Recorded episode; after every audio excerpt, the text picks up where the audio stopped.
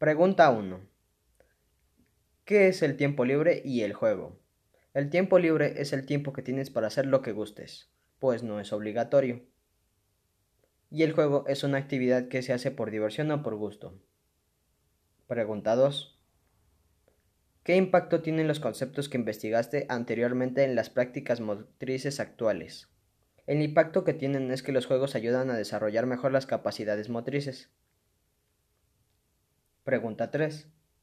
¿Qué importancia tiene el aprovechamiento del tiempo libre en la práctica de juegos lúdicos y recreativos en la construcción de la corporeidad? Es muy importante pues el tiempo libre es un tiempo de distracción y la práctica de los juegos lúdicos y recreativos hacen que se mejore una comunicación entre los practicantes de estos juegos haciendo un bien estar entre todos. Pregunta 4.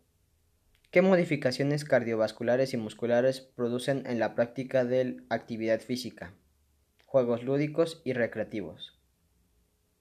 Algunas adaptaciones con el entrenamiento son el aumento del volumen sistólico, elementos del volumen de las cavidades cardíacas, grosores parentales, disminución de la frecuencia cardíaca, entre otros ejemplos.